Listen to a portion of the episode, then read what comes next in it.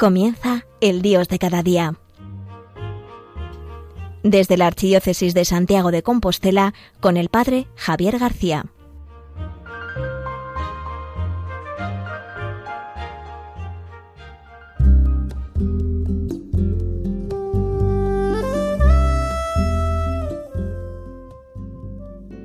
Buenos días a todos los oyentes. Estamos hoy a día 12 de octubre. Hoy día 12 de octubre celebramos la fiesta del Pilar, día también de la Hispanidad. Para los que somos compostelanos, como es mi caso, eh, esta fiesta se halla muy vinculada a la entraña misma del hecho que nosotros llamamos hecho jacobeo, a la historia del apóstol Santiago. Cuenta la tradición que una vez muerto Jesús, resucitado y ascendido al cielo, envía a los discípulos al mundo entero a predicar y anunciar el Evangelio, y allí bautizar invitar a la conversión. El apóstol Santiago se dirige hasta el fin del mundo conocido, hasta el Finisterre, que se encuentra en Santiago, en esta zona en Compostela. Llegado aquí el apóstol Santiago, cuenta la tradición que comienza a predicar y que los habitantes de esta zona eran bastante duros de mollera, por lo cual ni le escuchan, ni se convierten, ni su misión tampoco tiene ningún tipo de fruto frustrado, cansado, enfadado, tiene intención de regresar hacia Jerusalén. Y allá se vuelve él. Y nos dice la tradición que una vez que cruza la península y llega al delta del Ebro, en la ciudad que ahora conocemos como Zaragoza, cerca del río se encuentra pues sobre un pilar a la Virgen María. Y la Virgen María le anima a volver a la misión, a regresar a estas tierras diciéndole que su labor va a tener fruto, que va a cosechar, pues de todo eso que va a plantar va a cosechar frutos.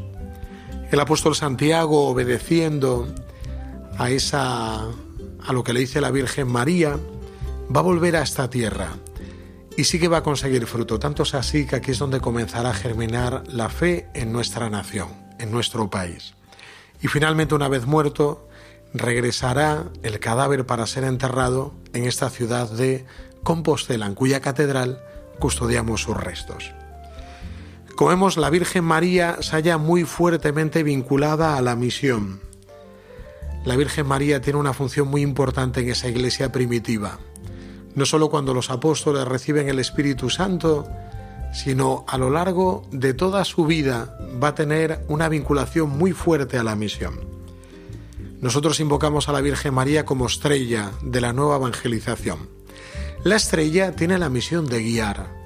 Cuando los barcos en la noche, en medio de ese mar, como nosotros en el mar del mundo, de la vida, nos hallamos desnortados, hemos de mirar a la estrella. Las estrellas en el cielo tienen la capacidad de guiarnos en medio de las incertidumbres, en medio de la noche, en medio del sufrimiento del fracaso. Una estrella siempre nos guía. La estrella viene a ser para nosotros la orientación, el lugar a donde dirigirnos. Nos marca el camino. Y para nosotros, para este tiempo de tanta dificultad, tiempo de, de increencia, tiempo de relativismo, en este tiempo tan duro que vivimos en Europa, en este invierno de la fe, la Virgen María se nos presenta como estrella, como estrella que guía nuestro camino, estrella en la misión, estrella de la nueva evangelización. Tiene también otra característica, que es que la Virgen María se aparece sobre un pilar. Alguno pensaría que ese pilar es para tener altura o para encontrarse en lo alto, que podría ser. Pero el pilar viene a representar también la fortaleza, ese pilar sobre el cual se puede edificar, se puede construir, se puede elaborar. La Virgen María para nosotros es el pilar fuerte donde nos apoyamos en este momento de incertidumbre. Ella nos muestra el camino hacia el cielo, es más, en ella vemos ya cumplido y realizado ese ideal que todo cristiano tiene de ser santo, de llegar al cielo. Esa es la Virgen María. Necesitamos en el día de hoy pedirle muy intensamente que nos ayude en el camino de esta nueva evangelización. A la Virgen María, que así como hace dos mil años se presentó al apóstol Santiago, también interiormente se nos revele a cada uno de nosotros para fortalecernos en la fe, para lanzarnos a la misión, para ser esa estrella que nos guíe.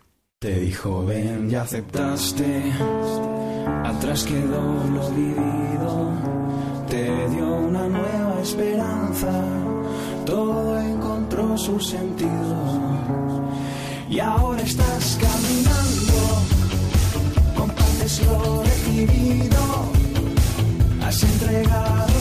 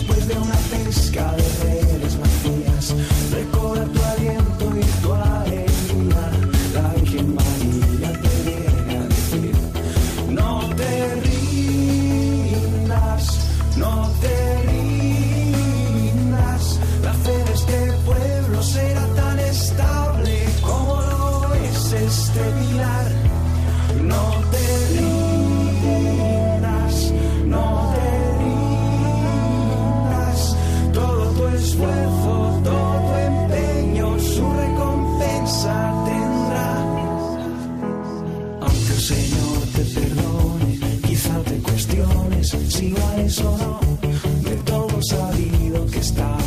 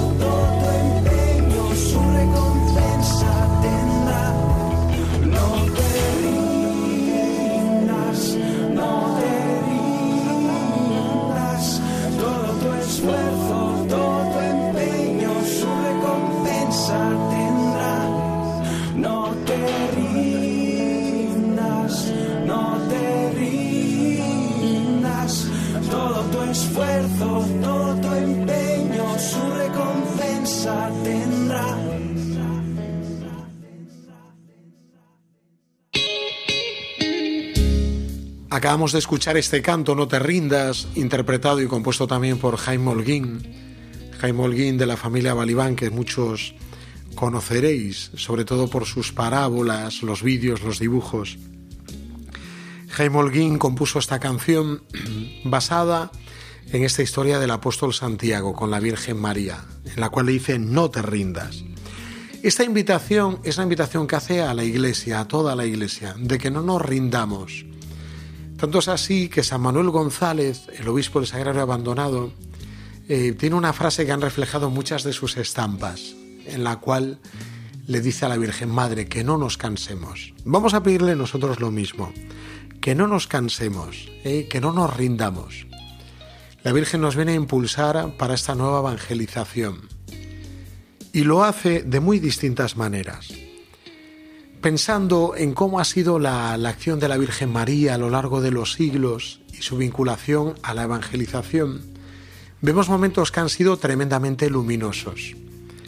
Por ejemplo, la evangelización de América, que tuvo como su culmen o pistoletazo de salida fuerte, o el momento en que empieza a enraizarse, a generar raíces en el continente americano, pues es ni más ni menos que aquellas apariciones de la Virgen en Guadalupe, la Virgen de Guadalupe. Con el indiecito Juan Diego, pues que se le muestra a la Virgen y le dice, no tengas miedo, soy yo tu madre. Aquí estoy yo y hoy nos lo repite también a nosotros. La presencia de la Virgen con esos rasgos indígenas es la que provoca que la fe arraigue en este continente y arraigue de una manera muy poderosa, que cinco siglos después siga manteniendo una fe viva, una fe fuerte. La presencia de la Virgen es una presencia muy vinculada a la evangelización y es una presencia también que echa raíces, como en nuestra vida, ¿eh? que no es superficial, sino que va mucho más allá, que tiene la capacidad de enraizarse y de dar fruto. Es notable también distintas apariciones de la Virgen a lo largo de estos siglos. Bien sabemos que son hechos extraordinarios, pero ha habido momentos donde la Virgen se ha aparecido para resaltar de nuevo algún detalle del mensaje evangélico, para animarnos a la fe, para animar a la Iglesia a la vivencia, para la conversión. Semanas atrás he podido estar en Lourdes, en este santuario, que desde el siglo XIX pues sigue siendo un lugar de encuentro con Dios y de encuentro con la Virgen muy fuerte. Cuantísimas personas se han encontrado allí con la Virgen, han tenido una fuerte conversión. No solo milagros como sí que están atestiguados, milagros médicos, sino milagros de verdaderas curaciones interiores, de verdaderas conversiones, de verdadera sanación a través de la intercesión de la Virgen María. En Lourdes he podido comprobar cómo ese mensaje de la Virgen que invitaba a la oración, a la conversión, iba arraigando y cuantísima gente de Europa y Asia me he encontrado allí. ¿Cómo no también pensar en Fátima? Fátima es el lugar que es tan querido sobre todo para nosotros los gallegos, que nos queda tan cerca geográficamente, en el cual la Virgen, a través de aquellos tres pequeños pastorcillos, invitaba a la oración y a la conversión, ofrecer sacrificios. Y nos recordaba que no hay nada más importante en el mundo que el amor al corazón de Jesús y al corazón inmaculado de María, que se hallaban heridos por el amor de la humanidad. Pues cuántas veces la Virgen María, a través de sus apariciones, ha tenido a bien mostrar al mundo la necesidad de volver a Dios y de poner el corazón en Él. Qué importante es esto. Pero hay una cosa muy importante que hoy os quiero comentar. No podemos basarnos solamente en hechos extraordinarios, en sucesos llamativos, en apariciones, cosas que no tienen que ver con nuestra vida normal, nuestra vida ordinaria. La presencia de la Virgen, aun siendo una presencia más oculta, es una presencia muy real en nuestra vida. Recuerda, la Virgen es tu madre. A la Virgen María le importa tu vida. A la Virgen María le importa el hecho de que tus hijos no tengan fe. A la Virgen María le importa que tú, párroco, te cueste transmitir la fe a tus feligreses. A la Virgen María le interesan tus fracasos. La Virgen María tiene intención de apoyarnos y custodiarnos en la misión de la Iglesia. Por eso no hay ninguna intercesión más fuerte que la intercesión de la Virgen María. Ella tiene este poder, ella tiene esta capacidad. Vamos hoy a pedirle a ella que interceda por nosotros y lo vamos a hacer con este canto, pidiéndole su intercesión, que llene nuestros corazones con el deseo de que esté siempre presente en nuestra vida, que nos dejemos guiar bajo su amparo maternal.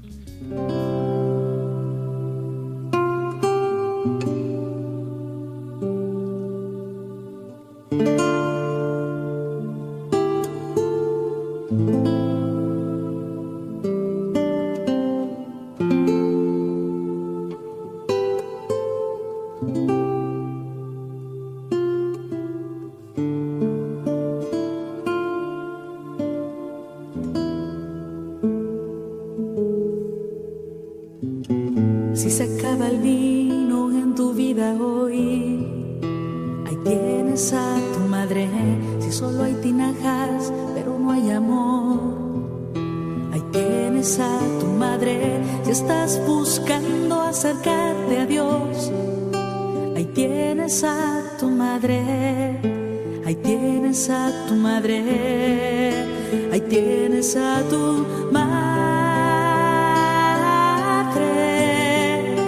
Ahí tienes a tu madre.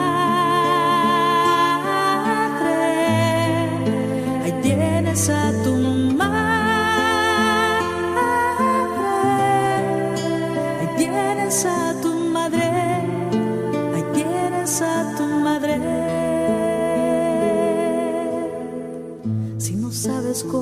Hacer una oración, ahí tienes a tu madre.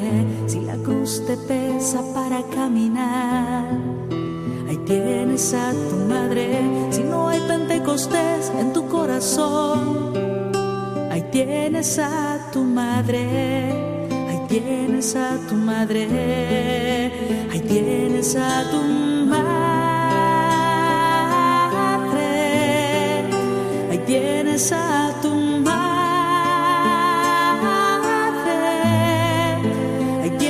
a tu madre. Ahí tienes a tu madre. Ahí tienes a tu madre. Si estás viviendo fuerte la hora del dolor, ahí tienes a tu madre. Si estás padeciendo alguna enfermedad, ahí tienes a tu madre. Si te encuentras sumido desesperación, ahí tienes a tu madre. Ahí tienes a tu madre. Ahí tienes a tu madre. Ahí tienes a tu madre. Ahí tienes a tu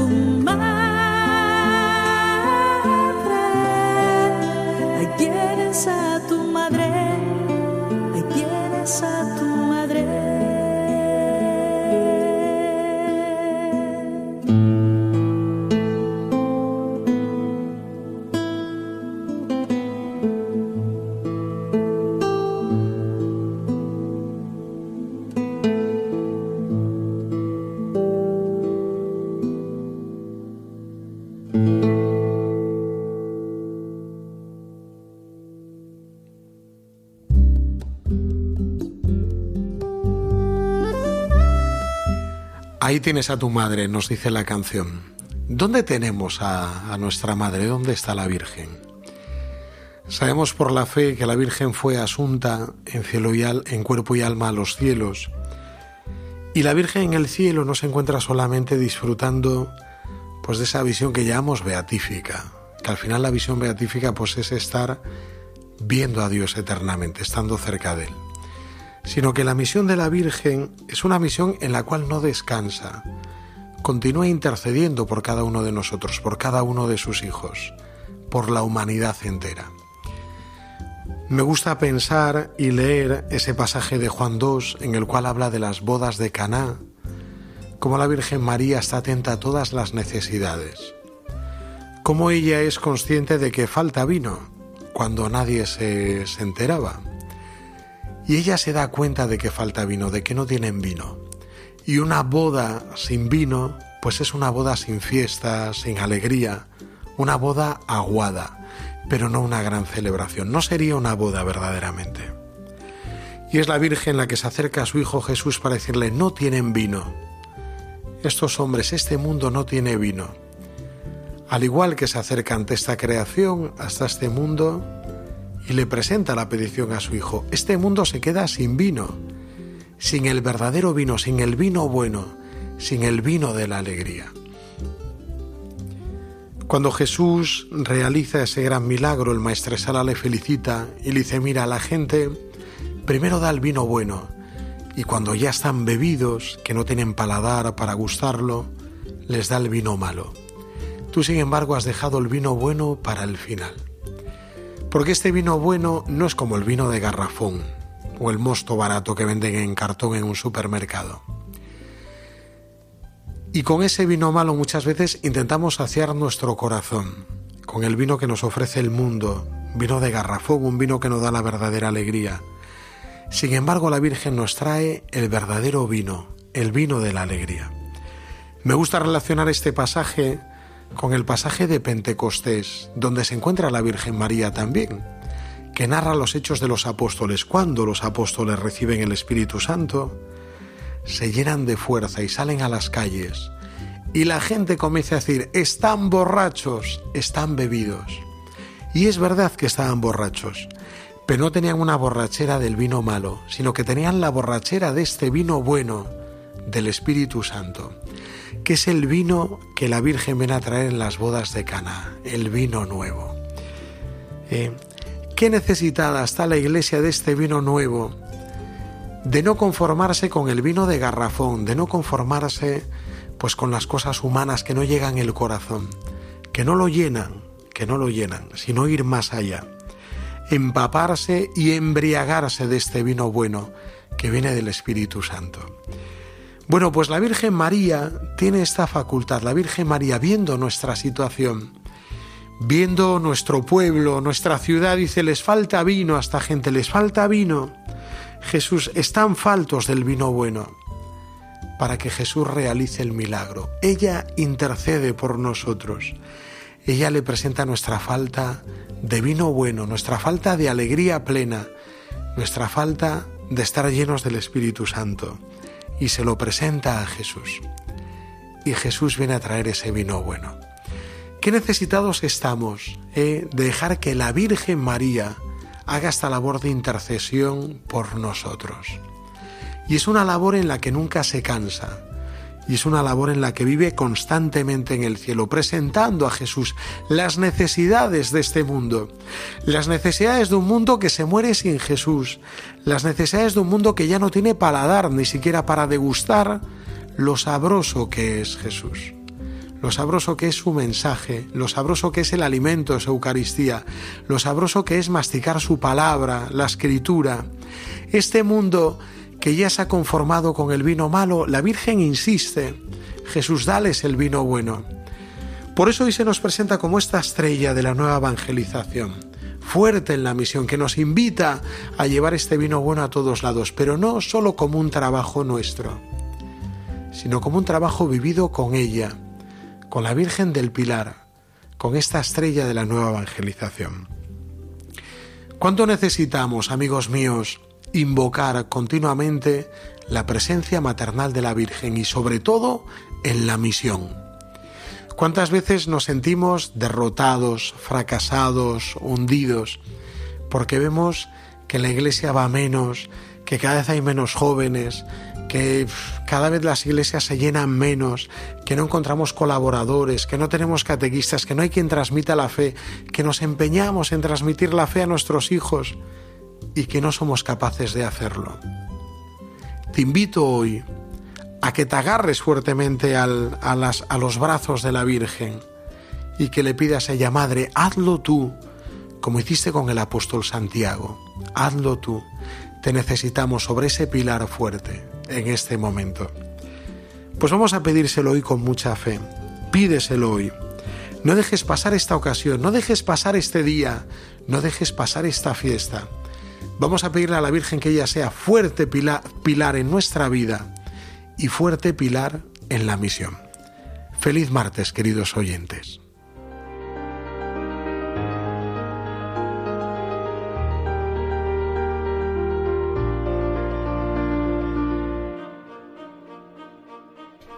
Han escuchado El Dios de cada día desde la Archidiócesis de Santiago de Compostela con el Padre Javier García.